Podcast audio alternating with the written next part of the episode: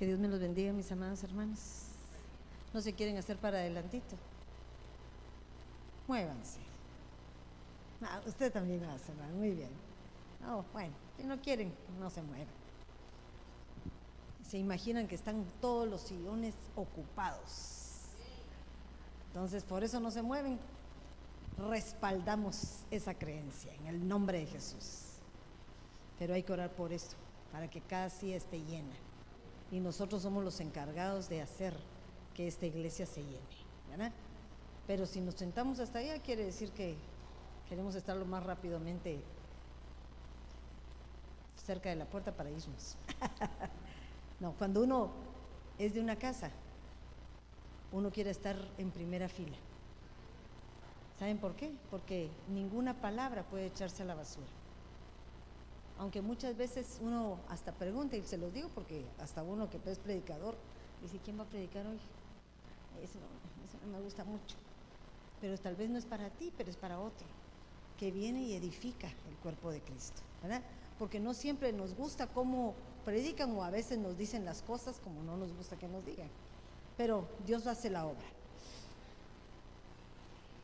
Quienes no me conocen, soy Cuti de Ponce, esposa de Luis Ponce. No les digo el título porque mejor que lo conozcan por Luis Ponce. El hermano pastor de Los Ángeles, Luis Ponce, eh, mi amado esposo. Durante muchos años estuvimos aquí, cinco años. Fue nuestra casa, fue nuestro hogar. Fuimos edificados en estos lugares y de igual manera como nos bendijeron, de igual manera bendecimos ahora. Porque de verdad que lo que se nos es dado, de igual manera tenemos que darlo por gracia, ¿verdad? Entonces quisiera que cerraran sus ojitos para que oramos, porque hoy me que estaba diciendo, bueno, ¿qué voy a hacer? Voy a orar. Se me olvidó ayer, ayer no oré. ¿Oré? No. Pero ya habíamos orado, ¿verdad? Bueno, ustedes me bendicen a mí y yo los bendigo a ustedes.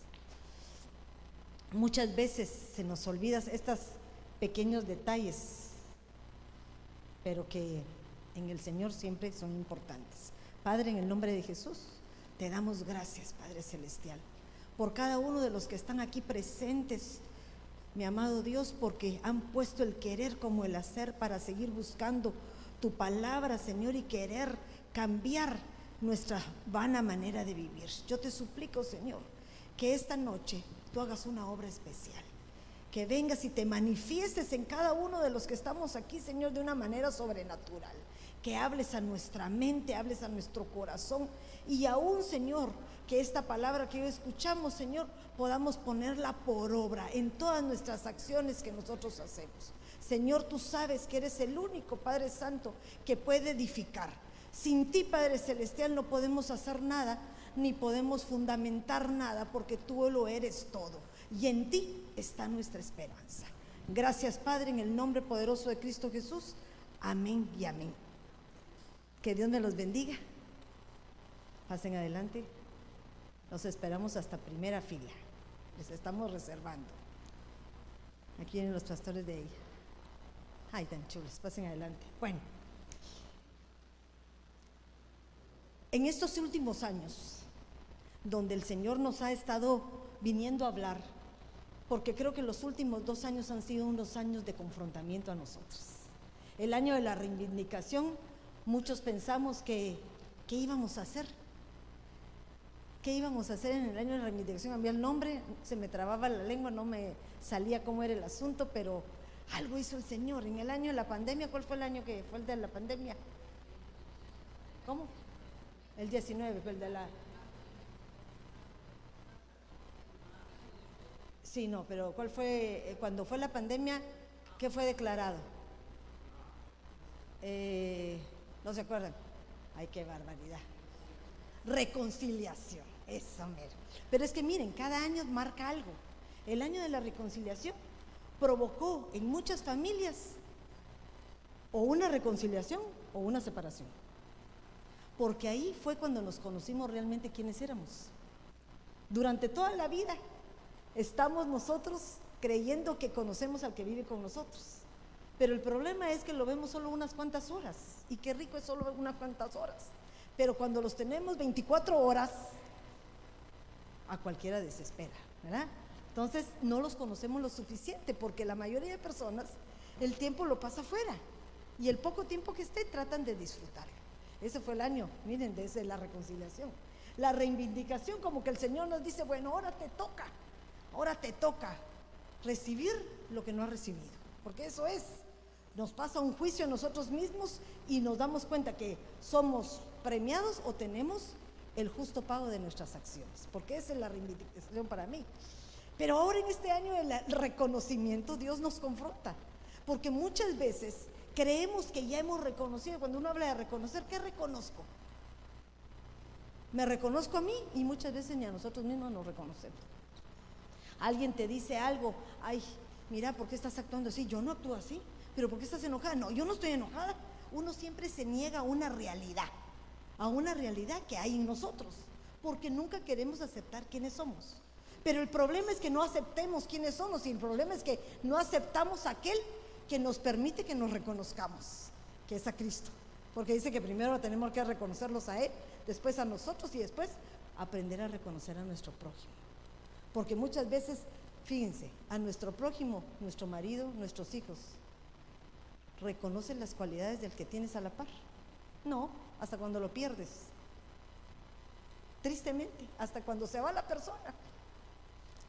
Tengo una ovejita que hace poco quedó viuda. Y llegaba y su esposo era lindo. Era un hombre que se quedaba y le esperaba y ella iba a ir, no, le decía yo andate. Ya andate por favor porque él está esperándote. No se preocupe, él me espera. Y siempre el hombre, un hombre fiel, ahí esperándola a ella.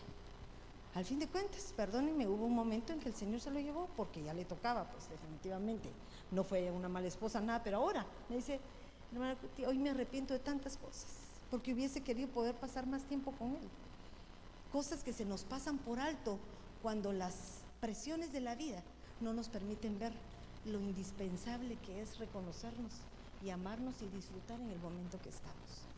Pero ¿por qué les menciono todo esto? Porque muchas veces nosotros queremos edificar nuestra casa, edificar una casa para el Señor y se nos olvidan los, las bases principales que son el fundamento para cualquier cosa.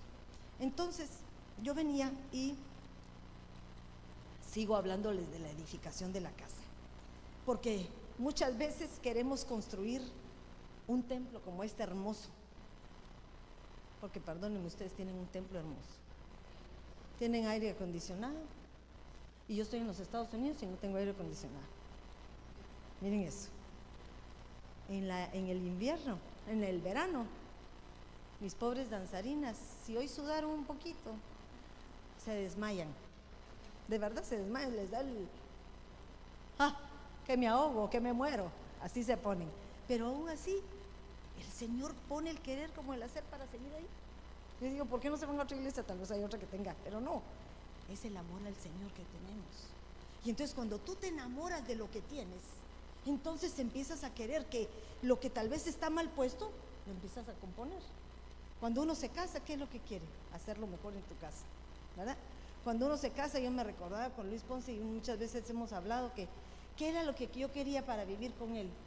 Un cuartito, con mi camita y mi mesita, según yo. Cuando te pasa el tiempo te das cuenta que no es ni tu mesita ni tu camita, hay muchas cosas más que son necesarias, ¿verdad?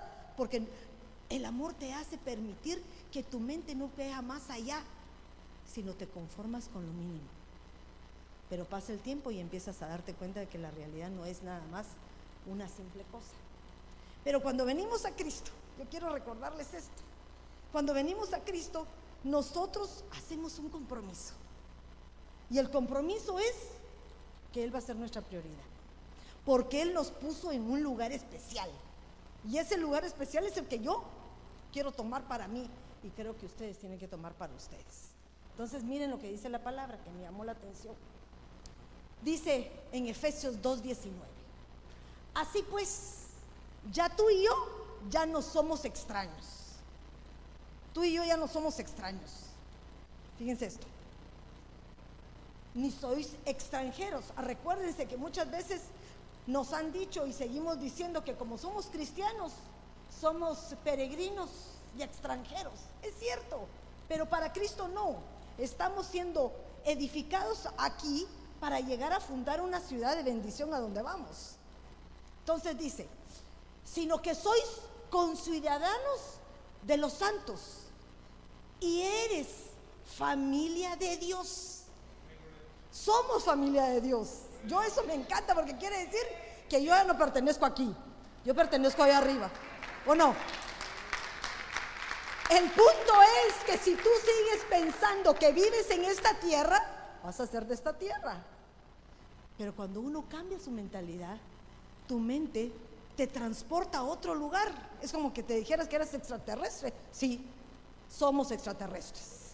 Porque el extraterrestre quiere decir que no es de esta tierra. Somos extraterrestres porque nosotros no pertenecemos de este lugar. Nosotros solo venimos a ser probados y regresar a nuestro lugar de origen. Miren qué hermoso. Entonces, edificados sobre el fundamento de los apóstoles y profetas. Eso me impresionaba, de los apóstoles y profetas. Yo saben que preguntaba ayer, ¿y por qué no los maestros y los eh, pastores y los evangelistas? No, ahí establece un orden, porque cuando el Señor sacó, miren, esa es mi pensada, cuando el Señor sacó al pueblo de Egipto, no lo sacó con una, con los cinco ministerios, lo sacó con dos personas, un Moisés que era el que llevara la hora de autoridad, y uno que hablaba por él, el profeta, el que declaraba lo que el otro no podía, pero el otro tenía el mando. Entonces muchas veces el Señor nos pone aquí los dos primeros ministerios importantes que son un fundamento, que uno sin el otro no puede. Increíblemente, el apóstol es el que designa la visión, pero el profeta es que declara. Por eso esos profetas que andan rodantes diciendo que que son itinerantes, pongámosle así, no tienen un respaldo, porque el respaldo lo tienen que tener bajo una cobertura que ellos están. De igual manera, el maestro, como el pastor, el pastor necesita aprender a tener un maestro o ser maestro él para poder trasladar la palabra. Pero no me quiero pasar ahí, sino miren lo que dice, edificado sobre el fundamento de los apóstoles y profetas, siendo Cristo Jesús la misma piedra angular. Si tú y yo edificamos con Cristo como un fundamento, todo lo demás viene por añadidura. Nada se muere. Si tú fabricas tu casa o la construyes con buenos cimientos, podrá venir lo que sea, esa casa no se muere. ¿Verdad? Entonces, Cristo es la piedra angular, la cual debemos edificar sobre ella. Y miren lo que sigue diciendo. En que en todo edificio bien ajustado, va creciendo para ser un templo santo en el Señor. Pero lo importante, miren este, este, pedazo, todo va en una construcción. La piedra, que es Cristo Jesús, los ministerios, y luego empezamos a hacer el templo físico. Pero luego dice que tenemos que ser edificados ahora nosotros, porque también nosotros somos el templo de Dios, el templo del Espíritu Santo, en quien vosotros sois juntamente edificados para morada de Dios en el Espíritu. O sea que si nosotros empezamos en el orden correcto, también el Señor nos edifica a nosotros. Miren qué lindo. Ahora muchas veces uno bueno, yo voy a arreglar la casa, voy a arreglar mi casa, voy a arreglar la casa del Señor, pero se nos olvida arreglar la más importante, que somos nosotros mismos. Porque tú eres la casa en donde habita aquel que te transforma, el Espíritu Santo el consolador, el que aboga por ti, el que está enfrente del Padre. ¿Para qué? Para que hagamos un cambio en nuestra vida. Pero no vale la pena. ¿De qué te sirve una casa hermosa si tu familia está destruida? ¿Te servirá? No, solo para poder refugiarte. La realidad no importa cómo esté la casa, porque esto es momentáneo, mientras tú y los que viven puedan permanecer en unidad y en amor. Entonces, cuando yo veo esto, me doy cuenta que el único que puede edificar es Cristo Jesús. El único que puede establecer la edificación de una casa. Esta es una casa, pero está edificada por cada uno de ustedes y cada uno de ustedes forma otra casa. Pareciera que se asocia con lo que uno enseña cuando es maestro, ¿verdad? Que una nación la forman diferentes eh, departamentos. Los departamentos son formados por municipios, los municipios por aldeas, las aldeas, o sea, todo se va haciendo más chiquito. Y nosotros formamos una sociedad por familias. Y esas familias se conforman por personas. ¿Y qué es lo que llegamos a hacer? Lo que somos ahorita. Grandes naciones, buenas o malas, porque de todo hay. Entonces, yo venía y veo cuál es nuestro fundamento. Miren lo que dice. Por tanto, así dice el Señor, eso hablaba en el Antiguo Testamento. He aquí pongo un fundamento en Sión. Nosotros somos la Sión celestial, ¿verdad? Se está estando formada para llegar a ser la Sión celestial. Pongo un fundamento en Sión, una piedra, una bien piedra probada, angular, preciosa. Pero ¿de quién me está hablando aquí? De Cristo. ¿Cuál es tu fundamento para edificar? Cristo Jesús. Pero saben una cosa, a veces no lo entendemos, perdónenme. Yo vuelvo a repetir porque, aunque ustedes no lo crean, posiblemente cuando yo vine hace 23 años, tal vez no me había convertido. ¿Qué les parece? Y era esposa del pastor. Porque uno no tiene una relación, hasta que uno no tiene una relación con el pastor, hasta que no tiene una vivencia con el Señor, no entiende qué es entender esto, que Él es tu fundamento. En Él esperas todo, en Él pones todas tus esperanzas, en Él confías, en Él haces todo. Y lo demás, Señor, tú eres el que dispone. Diría Job, si recibo todo lo bueno, no voy a recibir todo lo malo. Y es difícil entender eso. Cuando tú no tienes como fundamento a ese Dios vivo que transforma tu vida. ¿Creen que el Señor ha hecho algo en sus corazones? Razonen bien lo que me dicen, porque uno dice sí. ¿Se recuerdan qué eran ustedes antes? ¿O no? Uno se acuerda. ¿Cómo no nos vamos a acordar? ¿De dónde nos sacó el Señor? Yo a veces les pregunto allá en, en, en Los Ángeles y le digo, ¿se recuerdan de dónde nos sacó? Porque ustedes son una ciudad que nos, como cualquier ciudad de nuestros países, ¿verdad? Que van y viven una vida conforme a donde se ambientan. Pero los que buscan ir allá arriba van porque tienen una necesidad. A veces no tienen dónde comer, a veces no tienen cómo vestirse, a veces han pertenecido a maras, a cosas que realmente denigran al ser humano. O se van porque van huyendo de asesinatos y cuando llegan a los Estados Unidos, ¿qué les pasa? El Señor los transforma. En la necesidad el Señor los transforma. Y entonces cuando Él nos transforma, entonces empezamos a darnos cuenta de cuál era la vana manera de vivir que teníamos.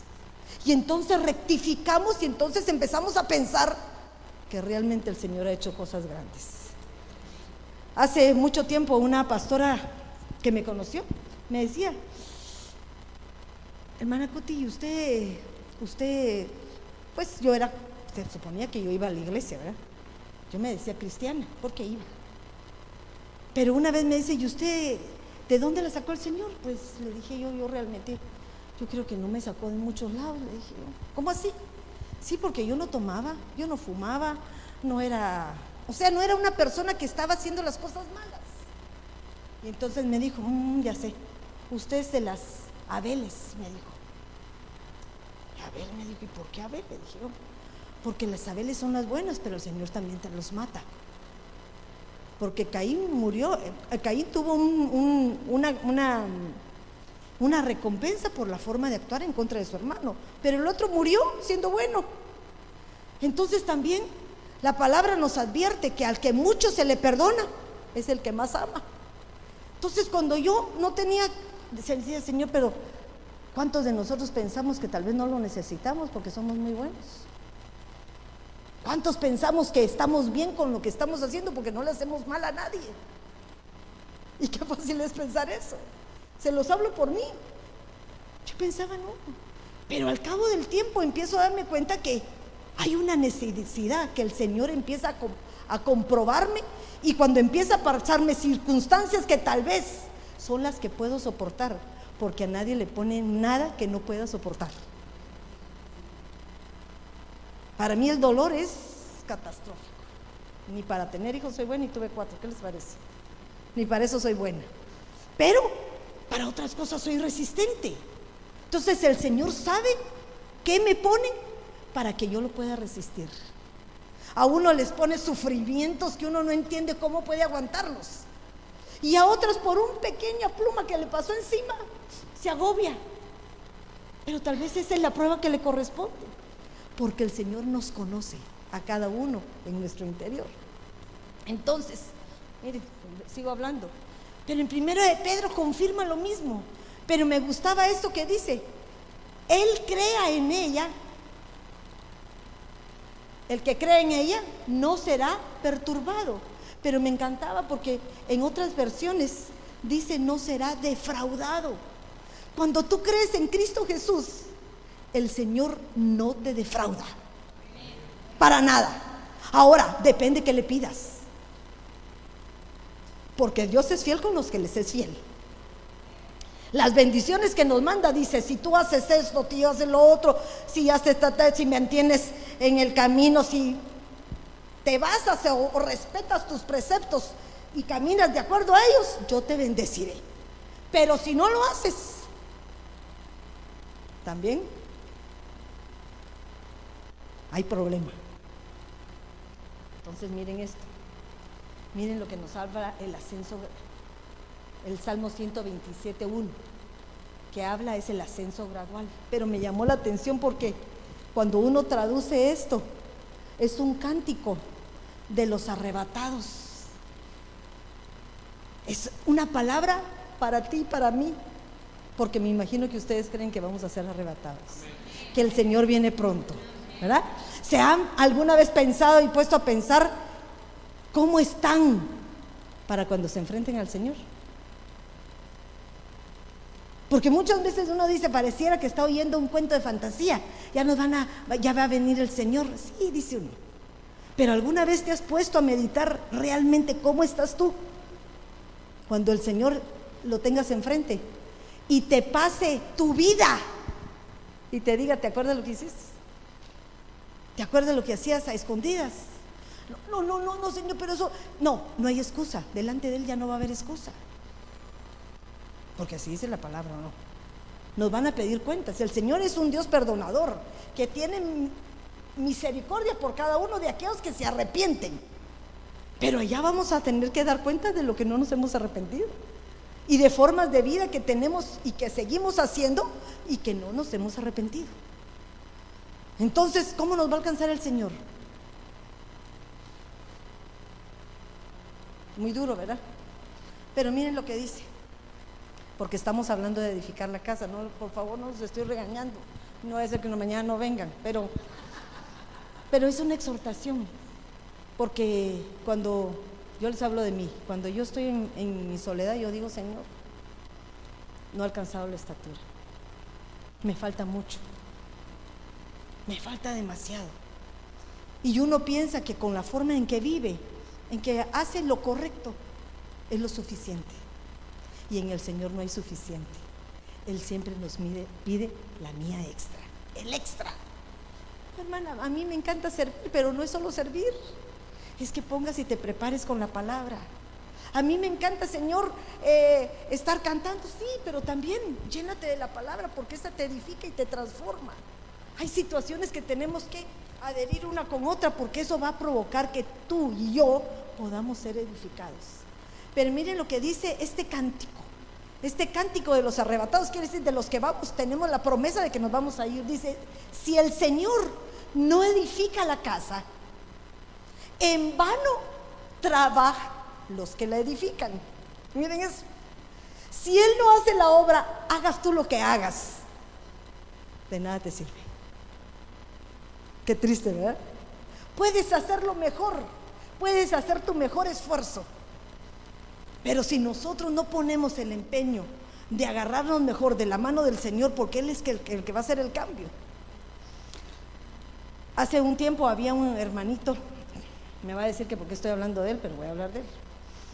Eh, tenía unos planes, porque me dije, mi hermana, voy a empezar a hacer mis negocios para que cuando pase el tiempo, ya lo que yo trabajo, pues no creo que me vaya a dar mucho a futuro. Entonces voy a comprar unos hermosos perritos. y compró unos perros hermosos. De verdad que sí. Caros. Entonces su, su proyecto era que esos perros tuvieran hijitos. Para que esos perros poderlos vender a muy buen precio. Entonces era una buena entrada. Y dicho y hecho, dos hembras hermosas y tuvieron siete cachorros. Cada uno por lo menos costaba siete mil dólares. Miren esto. ¿No era un buen proyecto no? Maravilloso. La cosa es que el asunto es que cuando uno no sabe hacer las cosas y cree que esto es respaldado, porque hasta para hacer un negocio tenemos que pedir el respaldo del Señor, ¿verdad? Porque Él va a edificar lo que hagamos, porque Él es el que nos da el poder para hacer todo. ¿Creerán ustedes que los de esos, de todos, no sé si rescató dos o todos los perdió? Porque los dio a cuidar, porque no pudo cuidar a los chiquitíos y los que lo cuidaron le dijeron que se murieron. ¿Qué te parece? Todo lo que él construyó en un segundo se destruyó. Ahora, eso es lo que pasa en los planes humanos. Pero nosotros tenemos que basarnos en los planes que Dios tiene para nosotros. Y planes de prosperidad, planes de bendición, que a los cuales nosotros vamos a, pensar, a permitir que el, el mejor edificador que hay, que es Cristo, sea el que se manifieste en esta casa que necesita ser reconstruida. Entonces dice, en vano trabajan los que edifican. Y el Señor, si el Señor no guarda la ciudad, perdónenme, en vano vela la guardia. Dios edifica por nosotros. Si nosotros ponemos por fundamento a Cristo, Él hace el resto. Si tú diezmas, se multiplica tus finanzas, ¿sí o no? Si tú no diezmas, no, no me dijo el pastor que dijera esto, perdonen, no vayan a creer, ya pasó el diezmo. Si tú no diezmas, definitivamente hay una bolsa rota que tarde o temprano en otras cosas te gastas lo que tendrías que diezmar. Hay mucha gente que gana muy bien, pero al no diezmar, ese dinero se le va en enfermedades, ese dinero se le va en gastos para arreglar el carro, ese dinero se le va porque se le rompió el tubo de las casas. Algo sucede que cuando tú te das cuenta, lo que gastas es mayor que lo que fuera el diezmo que tuvieras que dar. Entonces uno no lo entiende, pero eso es porque el que te va a edificar todo lo que hagas es Cristo Jesús. Entonces, esto es lo que tenemos que aprender. ¿Quién es el que edifica a Cristo? Haga lo que hagas, si no estás en Él, puede hacer que no te funcione. Puede hacer. Porque una persona una vez me preguntaba y me decía, hermana Cuti, pero ¿por qué aquellos que no creen prosperan? ¿No les parece raro? ¿Por qué aquellos que tienen más que yo prosperan? Y entonces yo le decía, ¿y quién te dice que ellos tal vez son hijos? Tal vez son cizaña. Y la cizaña crece exactamente igual que nosotros, pero solo hasta en el último tiempo se va a separar el grupo de los escogidos y el grupo, el grupo de los que va a ser quemados. O sea, hay, hay una finalidad. Cada quien va a pagar por las cosas que haga. Pero nosotros que conocemos a Cristo tenemos que saber que nuestro perfecto, perfecto edificador es Cristo. Pero miren lo que hace el Señor. ¿Cómo edifica? Edificar quiere decir construcción por medio del servicio. Ahora, todo lo que se edifica se necesita un servicio.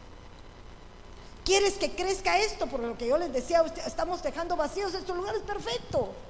Pero tenemos un trabajo. Y nuestro servicio es llenar estos lugares vacíos. Fíjense eso. Lo tenemos que, pero no porque, ay hermana, qué aburrido traer a otra y qué tal, yo no le doy un buen testimonio y ahora la tengo que traer, pero tal vez la conviertes y te conviertes tú también. ¿Verdad? Porque a veces nos falta convertirnos nosotros. Entonces, la construcción es por medio del servicio. ¿Y por qué les digo el servicio? No les hablo del servicio de la casa.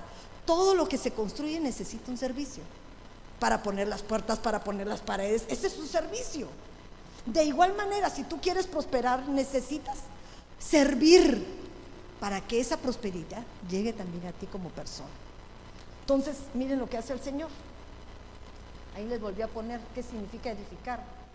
Una construcción espiritual por medio de actitudes, infundir con ejemplo, incitar al bien, establecer sentimientos de piedad y virtud.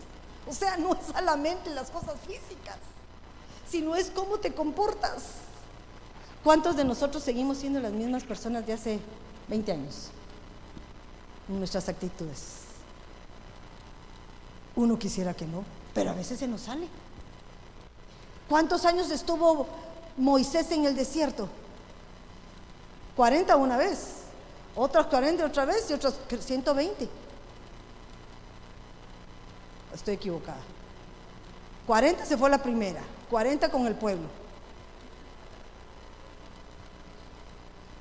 120. imagínense esto. ¿Y el mal que él tenía cuál era? Su carácter. Era enojadito, ¿o no? Y en el último momento, antes de entrar a la ciudad de Canaán, a la tierra prometida, mató la puerta, mató la piedra y no entró. ¿Qué les parece? Prueba no superada. Ahora, son áreas de tu alma las que el Señor está tratando. No nos está tratando cómo nos ve la gente, nos está tratando lo que tenemos dentro cada uno. Porque es lo que muchas veces queremos ocultar y no lo reconocemos. Yo me ponía a decir, ¿por qué? Porque este pobrecito, todo lo que vivió, peleó hasta por el pueblo, no, no se merecía entrar. Y el Señor le dijo, no. Jonás, ¿qué les parece de Jonás? ¿Era un siervo de Dios, sí o no? Pero era jetoncito, bravo. El Señor tenía un propósito para él, ¿lo cumplió, sí o no? Sí lo cumplió, pero el propósito para él personal fue reprobado. Entonces el Señor, la función que tenga contigo la va a cumplir, porque eres un instrumento para Él. Pero el problema es que también este instrumento cumpla su propósito y salgamos aprobados.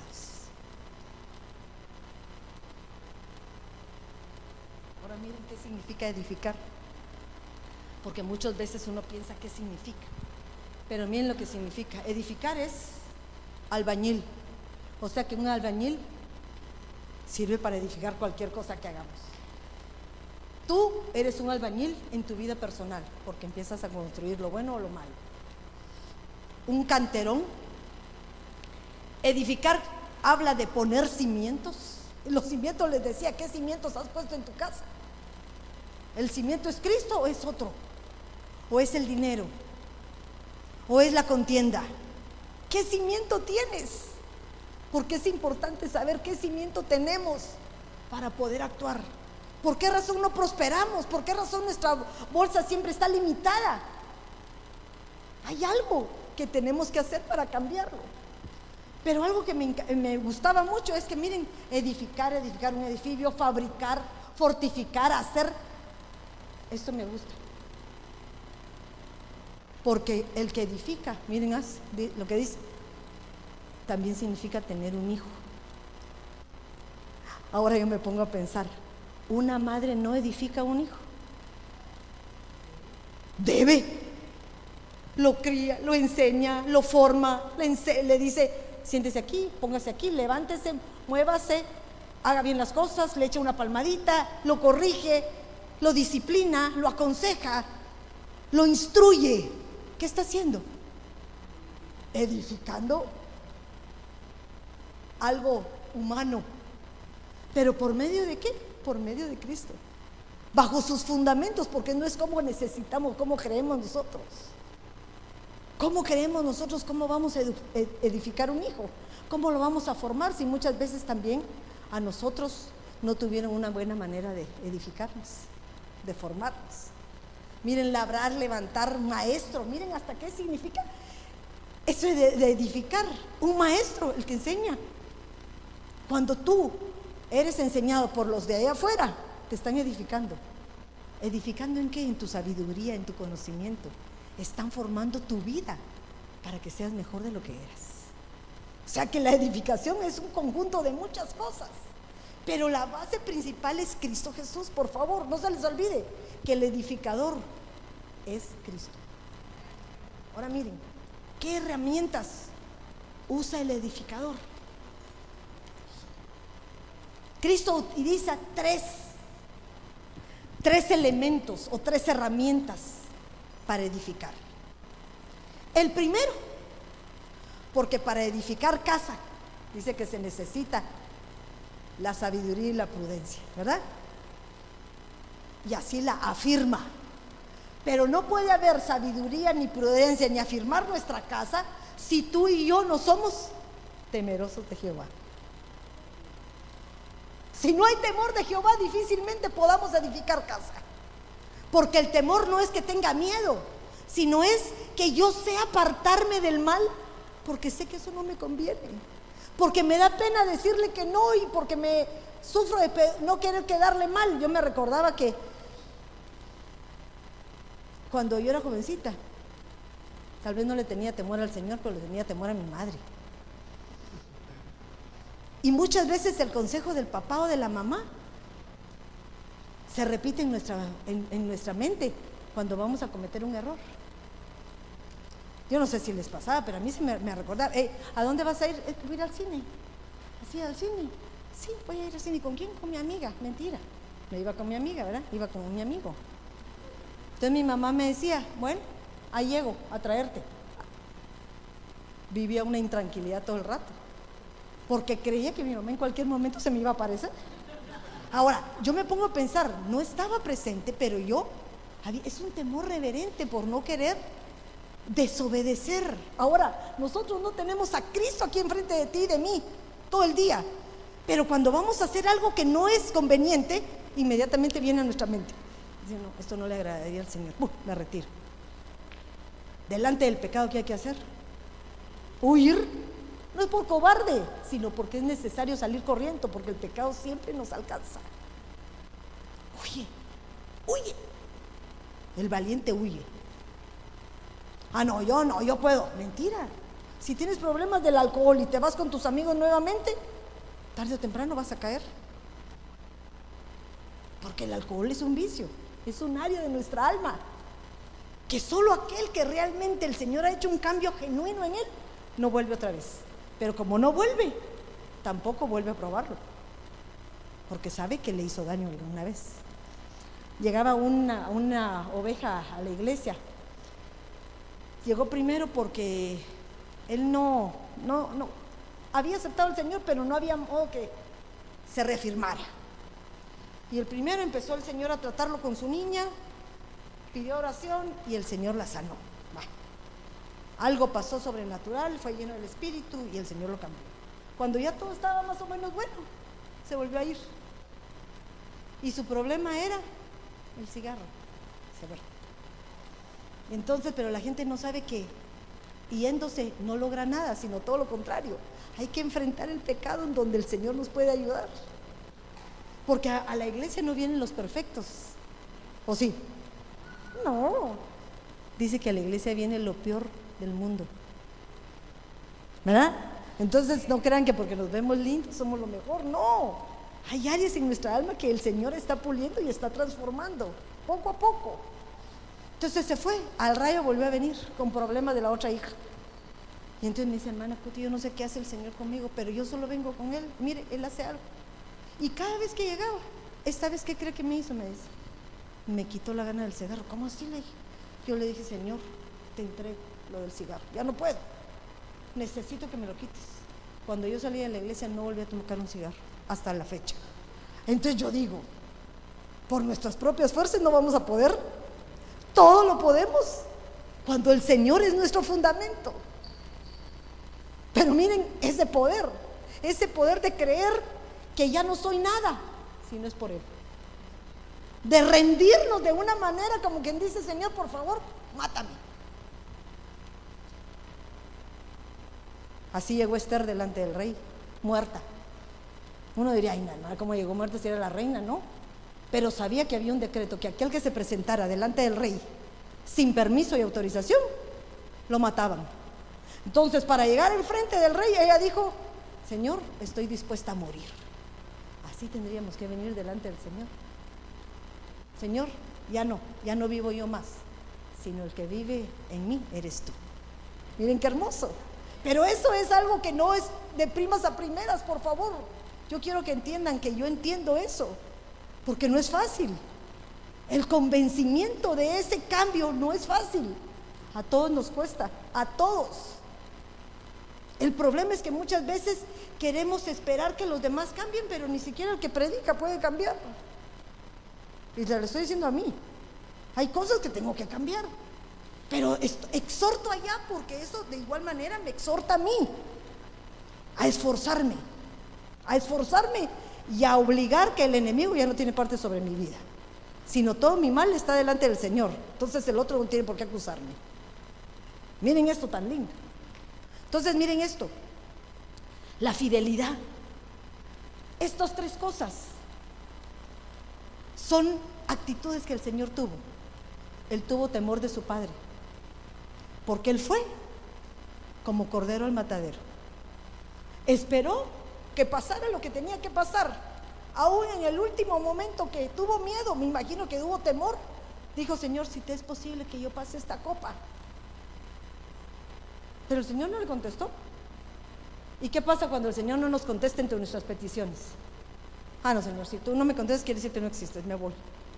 Nos peleamos con Él. Y el Señor está esperando qué actitud tienes cuando Él no te contesta. Porque Él está esperando cuál es la reacción que vas a tener en nuestros momentos de angustia. Pero no me quiero parar ahí. Miren esto. Bueno, voy a pasar porque si no me quedo aquí. El temor a Jehová, que ya se los dije. El temor del Señor es el principio de la sabiduría. Los necios la desprecian. La sabiduría y la instrucción. Miren lo que decía Job, se me pasó, me faltó la J. Y dijo al hombre, he aquí, el temor del Señor es sabiduría y apartarse del mal, inteligencia. Ahora miren, cuántas veces actuamos como necios y a veces actuamos como tontos, porque nuestras actitudes son contrarias a lo que el Señor nos está pidiendo. Creo que los que estuvieron ayer les enseñé esto. ¿Cómo se edifica la casa? Se edifica con sabiduría y se reafirma con prudencia. Primero empezamos con esta casa que tenemos aquí. ¿Verdad? Esta es la casa más importante. Porque si tú cambias, cambias todo tu alrededor. ¿Verdad? Cambiamos. Si yo soy sabia, soy prudente. ¿Cómo es una mujer sabia? Obediente, ay tan linda, obediente. Obediente, calladita será. No necesariamente. Miren eso, porque a veces creen que la obediencia es no decir nada. Aparte es, diría una oveja por allá conmigo, me decía, hermana, aparte es ser sujeta, aparte es ser sumisa. ¿Verdad? Porque hay una que es la sumisa por temor y otra que es sujeta por amor. Esa era una su... Y la verdad, a veces hay momentos en que hay que callar, pero hay momentos también en donde hay que hablar. ¿Con qué? ¿Vas a hablar? Con prudencia. ¿Vas a pedir algo? Tienes que pedirlo con cuidadito. A veces me enojo con el Señor que yo tengo. Porque no me lo cree, me enojo. Él es humano igual que yo, me enojo. Y estoy enojada y me llega algún hermano y me dice, hermano Puti, mire, fíjese que necesitamos esto, que nos lo autorice el apóstol, déjame favor. Yo digo, ay Dios mío, ahorita que estoy en mi peor momento, ¿cómo hago? Ah, déjame, pues, dame un tiempecito. Le digo, no, dame un poquito, voy a pensar mi estrategia. Y empiezo a pensar, ¿qué hago? Entonces, eh, empiezo a decir que me pase el enojo un poquito. Me relajo, empiezo a razonar.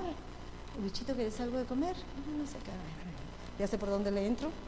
Y entonces empiezo a hablarle y entonces ya él empieza a suavizar su, forma de hablarme y yo, pues sí, mi vida, entonces tal cosa.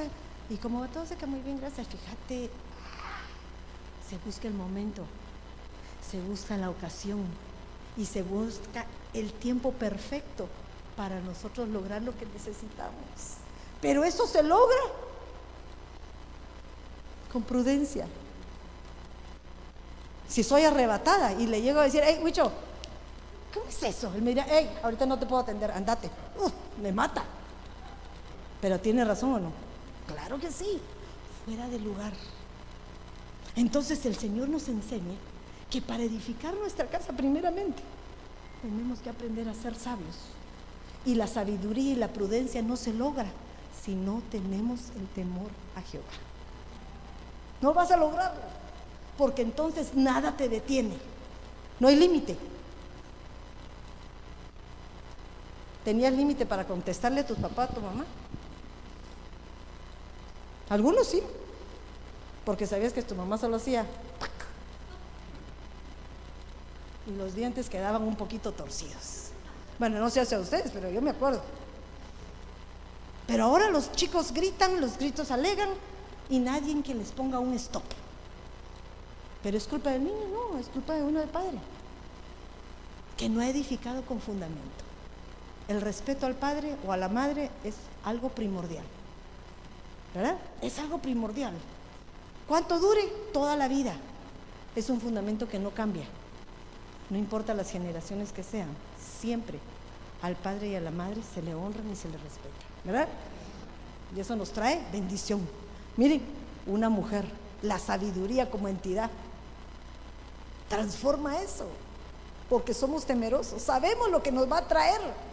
Hoy siembras tú, mañana vas a cosechar. Haces un niño maleducado, bueno, mañana ese niño va a tener hijos maleducados. Y después esos hijos maleducados van a tener hijos y cada quien paga su porción diaria.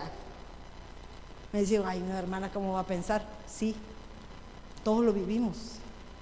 Yo me acuerdo que, ay, Luisito, creo que me estoy pasando. Decime la hora, por favor, porque. Bueno, me voy rápido. Me recuerdo que mi mamá me llamaba de Guatemala pobrecita mi madre. Me llamaba me decía, ¿por qué no me has llamado?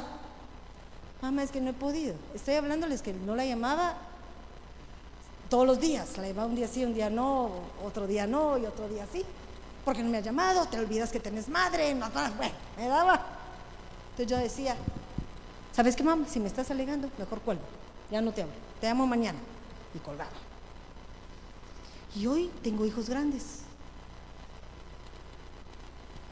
Y pasa semanas que no me llaman.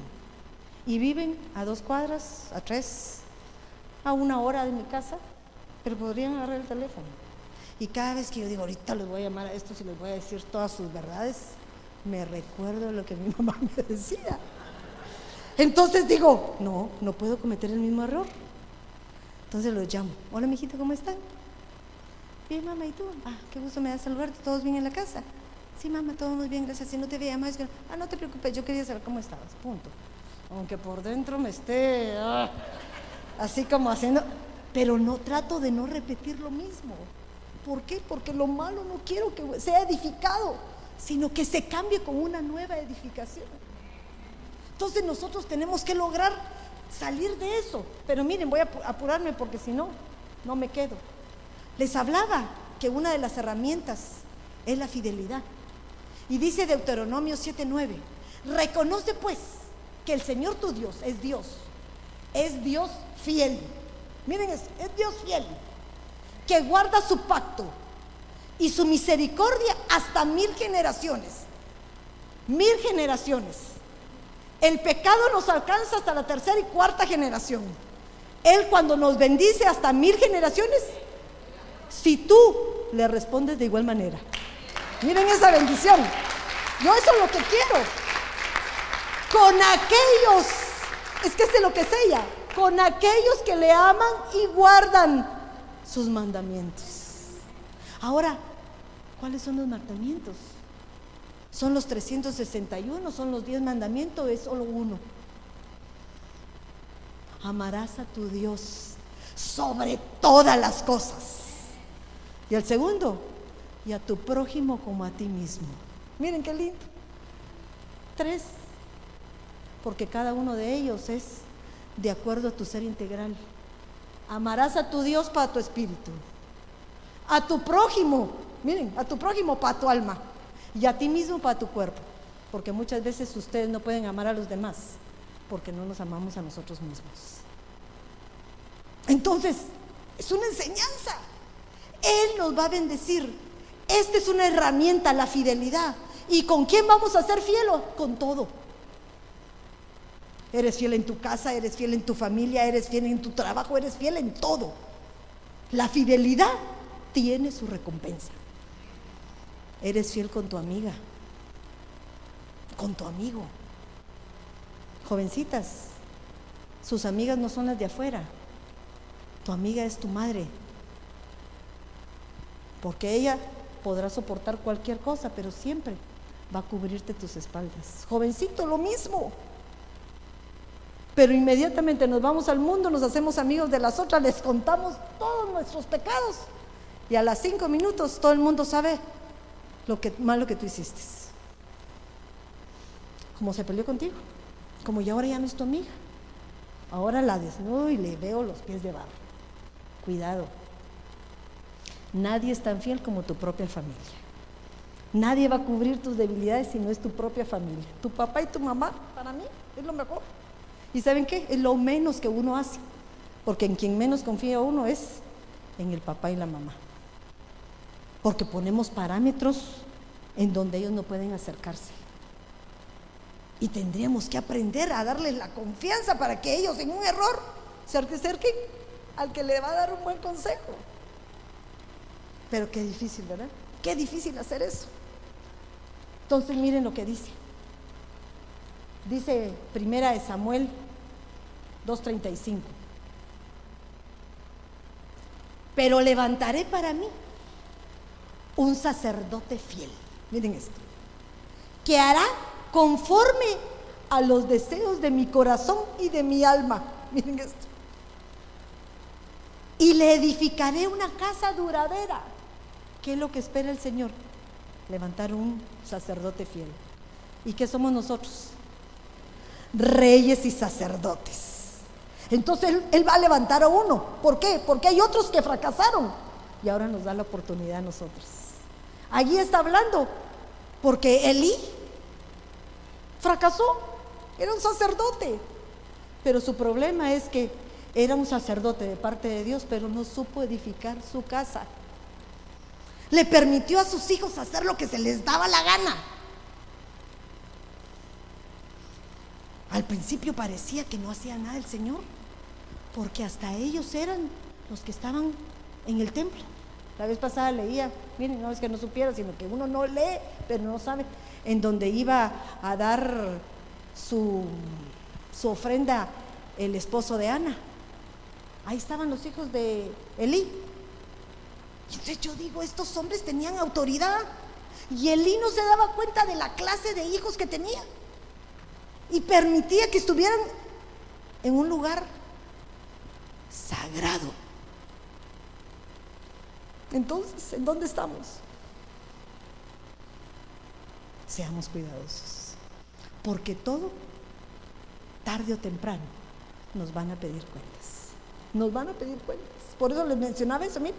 El Señor levanta otro fiel que hará conforme a los deseos de su corazón. Le edificaré. Miren esto. ¿Con qué lo va a edificar? Porque es fiel. Lo edificaré una casa duradera. Y él andará siempre delante de, de mi ungido. Está hablando de Samuel. Va, ahora miren, pongámosle el lado malo de Samuel. Samuelito era el ungido, pero no heredó el mismo mal que Elí para con sus hijos. Tenía buenos padres, buena enseñanza a nivel espiritual, pero los hábitos, como vivió, los heredó. O sea que no, se, no solo se heredan los ojos, sino se hereda la forma de vivir. Sigo. Fidelidad y obediencia. Eso es lo que, Señor. Si Él es fiel y es desobediente, porque Él fue obediente con su Padre, ¿qué es lo que nos exige a nosotros? Fidelidad y obediencia. Él edifica a aquel que es fiel y aparte que también es obediente. Miren este otro. Y sucederá que si escuchas todo lo que te ordeno y andas en mis caminos y haces, miren lo que dice, escuchar, ayer se los mencionaba. El que escucha con shamá, con entendimiento. El que anda, que pone por obra lo que escucha y actúa y hace lo recto delante de mis ojos, guardando mis estatutos y mis mandamientos, como hizo David mi siervo, entonces estaré contigo. Miren lo que le dice. Y te edificaré una casa perdurable. Miren qué lindo. Una casa perdurable.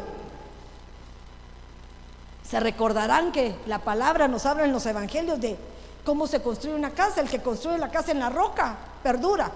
Pero el que construye en la arena fácilmente se la lleva el viento y las corrientes. Que nos hablan de los problemas, las dificultades de la vida diaria. Entonces, ¿cuál es nuestro fundamento? ¿Quién nos tiene que ayudar a la edificación? Cristo. Si Él no edifica tu casa, en vano edifican los edificadores. Entonces tenemos que entender que la obediencia y la fidelidad nos va a traer bendición. Pero el tercero que les mencionaba, una herramienta que el Señor utiliza es el amor ¿verdad? ¿Por qué dice uno? Porque nadie puede dar lo que no tiene. Y si Cristo es nuestro edificador, Él tiene su fundamento implementado, Él es el amor.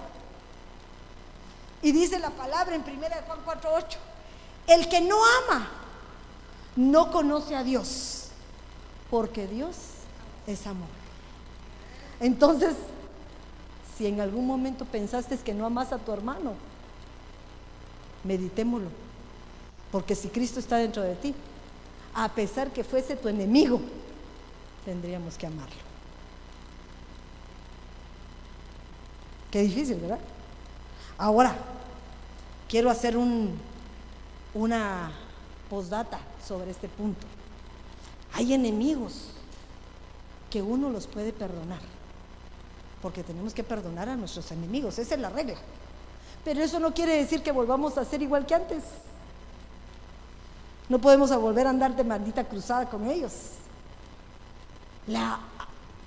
El poder perdonar quiere decir ya no quiero que nada haya obstáculo entre tú y yo. Ya no está ese nudo que me mantiene atado en mis pensamientos, en mis emociones, porque el que uno aborrece, todo el día está pensando en él. Cuando yo perdono, dijo, se me olvidó. Ya, me dividí de ti. Esaú y Jacob se enemistaron, se detestaron, se odiaron y eran hermanos. Pero hubo un momento en que ellos tomaron la decisión de ponerse a cuentas. Pero miren lo que hizo Jacob, le llevó primero regalitos para contentarlo, para ablandar un poquito el asunto. Y luego rectificó todo se pidieron perdón, pero ¿saben qué es lo lindo de esto? No siguieron juntos, cada quien tomó su lugar. Tú no puedes ser amigo de tu enemigo, porque el que uno es, el que te hace un daño a ti, tarde o temprano te lo va a volver a hacer. Entonces, vale la pena poner línea, línea divisoria. La línea es algo que no se mira, que si te necesita tu ayuda, vas a poderle tender la mano pero no vas a poder tener la misma comunión que tuviste antes con ellos.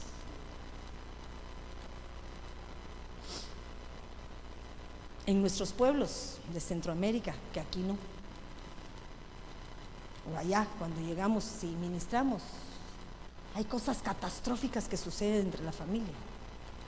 Y una de ellas es que hay muchos padres abusadores de hijas o hijos. Entonces, mucho incesto. Han lastimado a sus hijos y los han dañado y marcado durante toda su vida. Y cuando llegan al cristianismo, a veces llegan con ministros que lo primero que les dicen es que perdonen a sus padres. ¿Tienen razón, sí o no? Sí. Pero no pueden tener la misma relación que antes. Porque hay un mal dentro de ellos que tiene que marcarse la diferencia.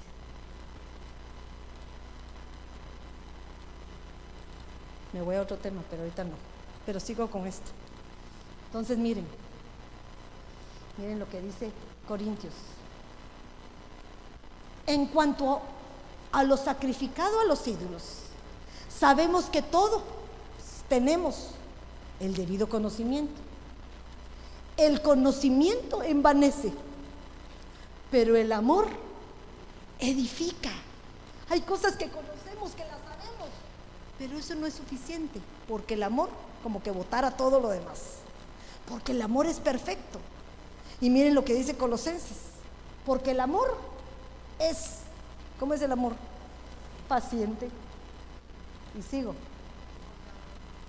bondadoso, porque el amor para lo que nos sirve es para dar. El amor sirve para dar sin esperar nada a cambio. Ahora, no nos abusemos, porque hay gente que se abusa. En un matrimonio podría haber una que ama más que el otro. Y el problema es que cuando uno ama más que el otro, también hay veces que el que ama mucho se aburre y se cansa. Pero miren el amor de Dios. El amor no tiene envidia, el amor no es jactancioso, el amor no es arrogante, no se porta indecorosamente, no busca lo suyo, no se irrita, no toma en cuenta el mal recibido. Miren eso.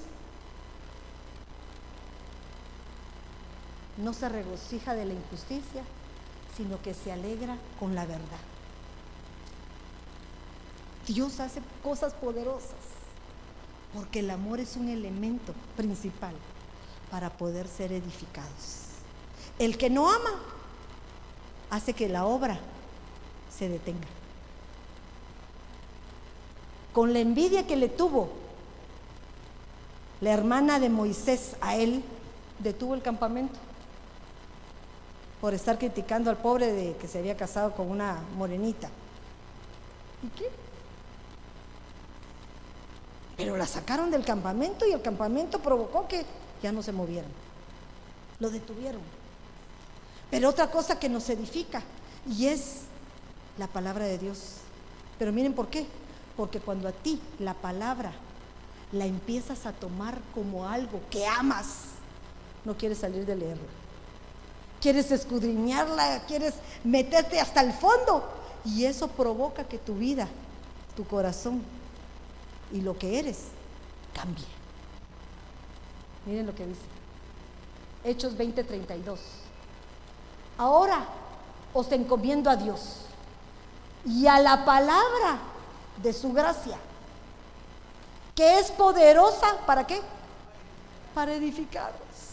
Tú y yo somos edificados por la palabra. Entonces, si nosotros tomamos ese amor perfecto que el Señor nos da, lo primero que vamos a amar es la palabra de Dios.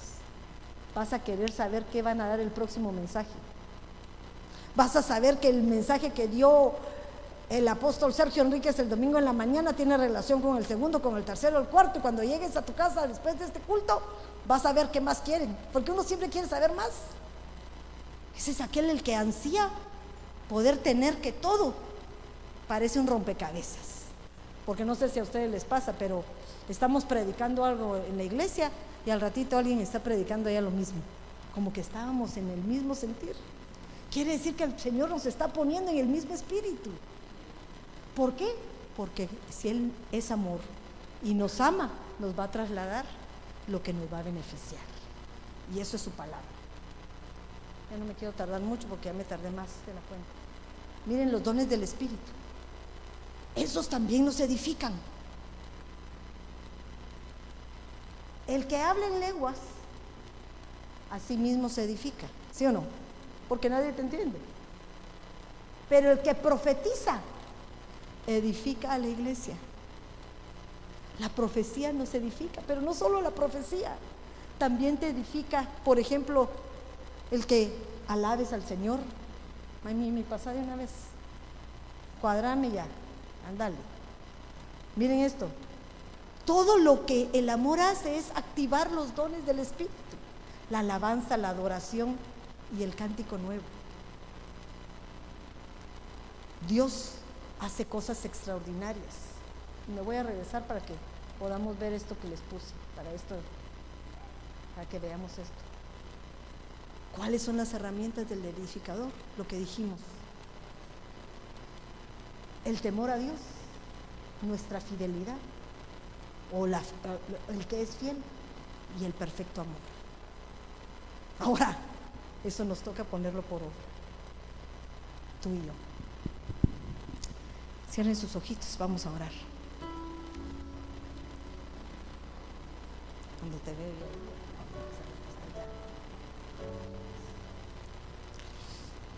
Si quiere levantarse, por favor, un ratito.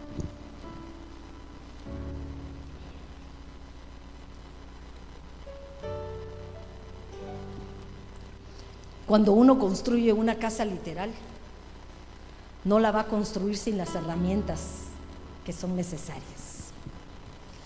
Necesitan mucha herramienta y mucho material de construcción. De igual manera es en Cristo Jesús.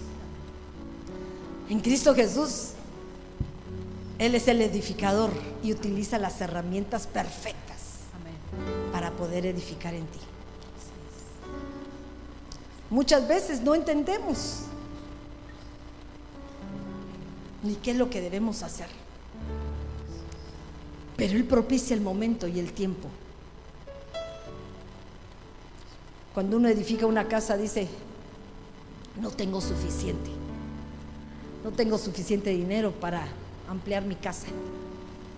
Pero en Cristo Jesús no se necesita nada material, sino todo es espiritual. Y en eso espiritual, Él te proporciona todo lo que tú necesitas. Lo único que Él espera de ti es que pongas el querer como el hacer.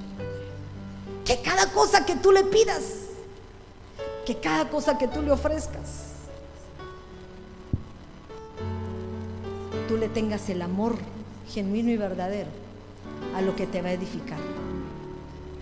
Que puedas ser fiel y obediente porque nadie que es desobediente puede ser fiel. La fidelidad tiene un propósito. El ponerte en el orden perfecto que es la obediencia. Y todas estas herramientas fueron las que él utilizó para hacerse como tú y yo. Porque él por amor vino a este mundo. Porque su, su padre lo amaba tanto que dice que dio a su único hijo por nosotros. Y Él fue fiel. Él fue temeroso. Y pudo prevalecer.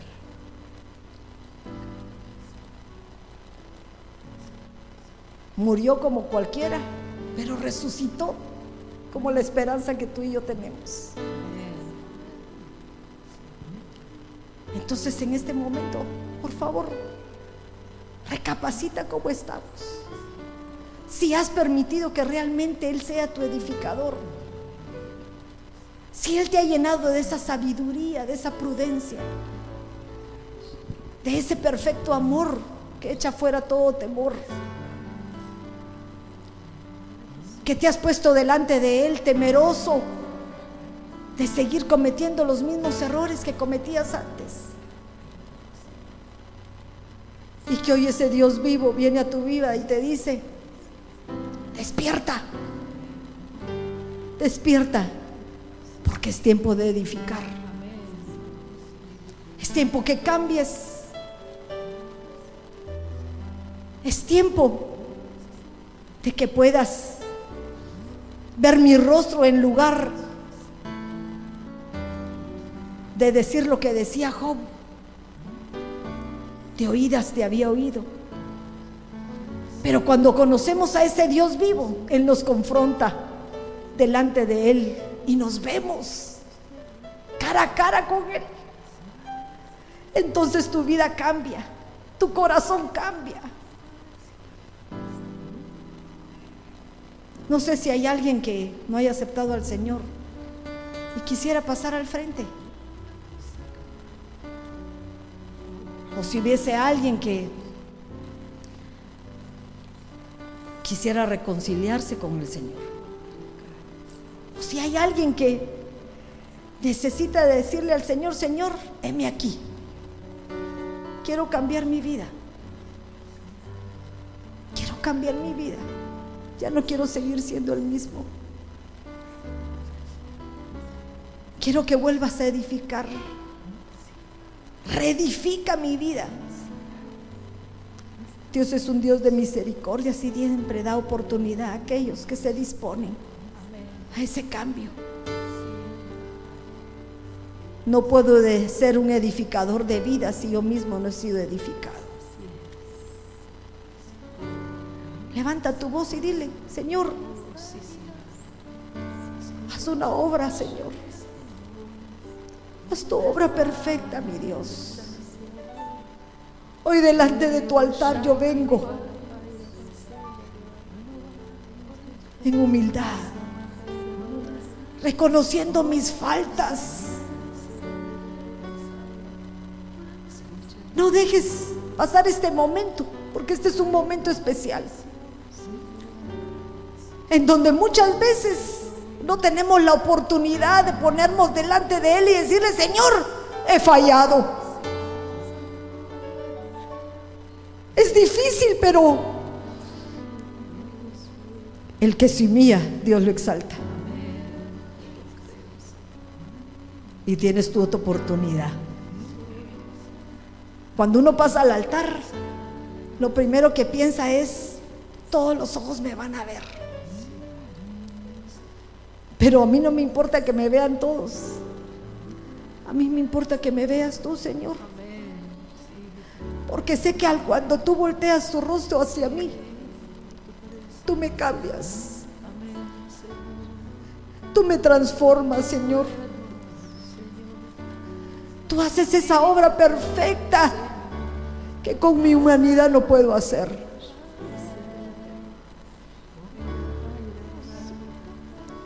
Haz tú la obra, Padre.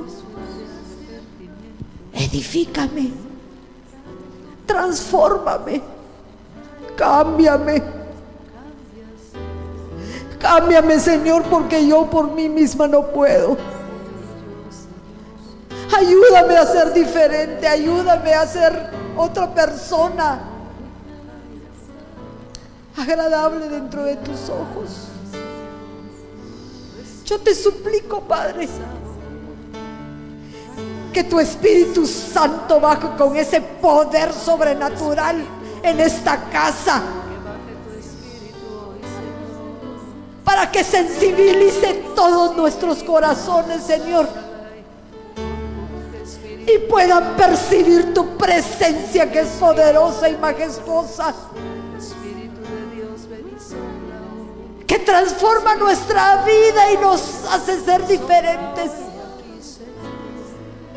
Porque tú eres ese Dios de oportunidad que propicias el tiempo perfecto para hacerlo. Que cambia nuestra necedad en sabiduría. Que cambia nuestro odio en tu perfecto amor.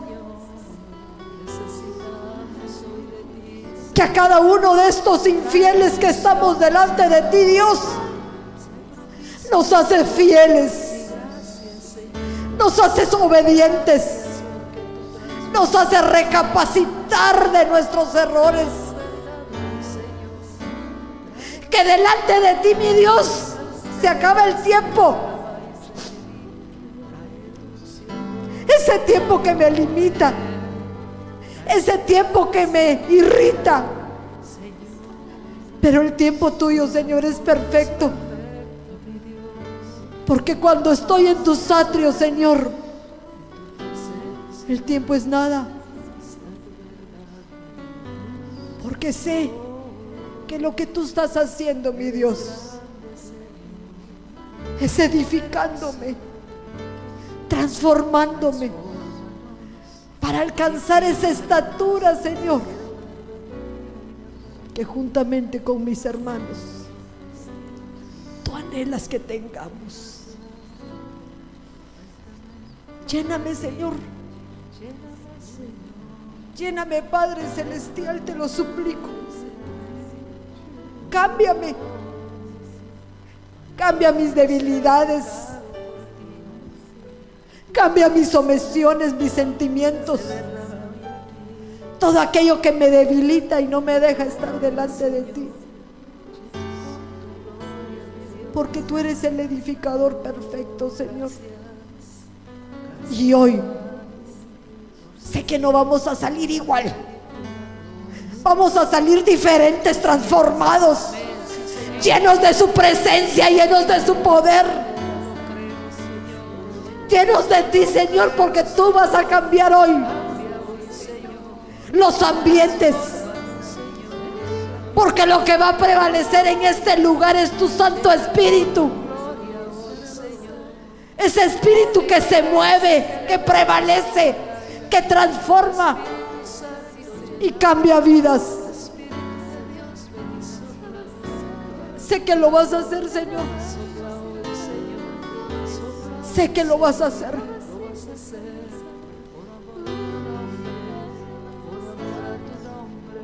Solo has dispuesto nuestro corazón delante de ti. Solo permite, Padre amado,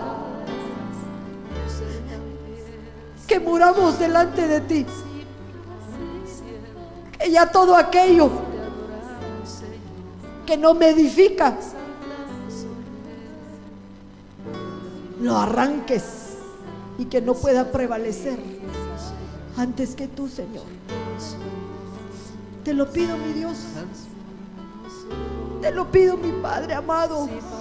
Te lo pido porque tú eres el único que puede hacer ese cambio. Tú eres el perfecto. Tú eres ese Dios inigualable que existe, que transformas nuestra vida y nuestros corazones, que haces humilde al cautivo, que haces humilde al altivo, que haces fuerte al más débil, porque eres un transformador. Hazlo, mi Dios. Haz esa obra perfecta que sin ti difícilmente la pudiéramos hacer. Pero eres un Dios fiel que al que te busca, tú le respondes. Gracias, mi Dios. Gracias, Padre, porque tu fidelidad es infinita. Y tus misericordias más, Padre. Nunca abandonas a aquellos que tienen necesidad. Porque provocas ese cambio especial que necesitamos que hoy que rendidos delante de ti podemos entregar nuestras cargas, nuestros sufrimientos, nuestros dolores y que tú vas a cambiarlas por esas bendiciones maravillosas que tienes reservadas para tus hijos. Reconforta, Padre Santo, estos corazones. Reconforta, Padre Celestial, aquellos que están desanimados. Pero que hoy, Padre Celestial, así dice tu Señor, no te he dado un espíritu de cobardía, te he dado un espíritu de poder, de amor y de dominio propio. Pelea la buena batalla, porque voy contigo y la obra que yo empecé, yo la terminaré. Gracias Señor. Gracias Padre.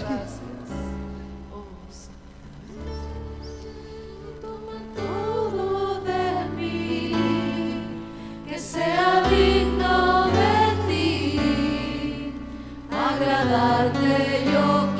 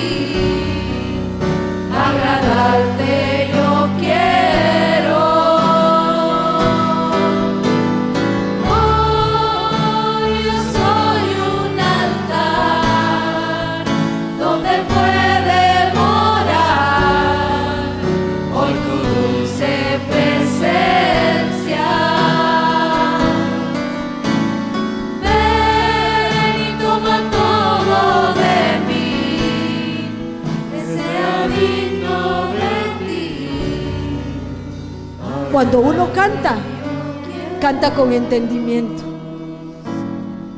Cuando tú estás cantando ese coro, estás diciendo, yo soy un altar. Y en el altar se viene a morir. Cuando tú te pones como ese altar, tienes que aprender a morir a ti mismo. Porque cuando tú mueres, Él puede vivir en ti. De lo contrario, no lo hace. Entonces, cuando tú cantes, pídele al Señor que te sensibilice. Porque no es una canción del mundo, es una canción que la- le levantamos nuestra voz a un Dios vivo que va a transformar tu vida. Eso es lo que tú tienes que pedir. Hoy yo soy un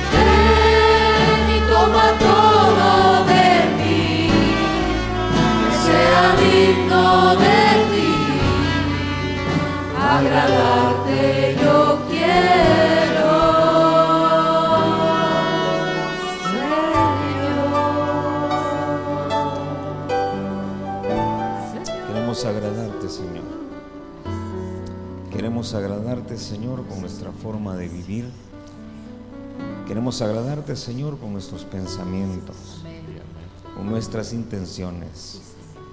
Queremos agradarte, Señor, con nuestros planes. Todo lo ponemos, Señor, delante de ti. Queremos, Señor, ser una ofrenda. Queremos, Señor, que nos tomes, Señor, como ofrenda. Que nos tomes, Señor, como aquello que te agrada. Queremos ser olor grato, Señor.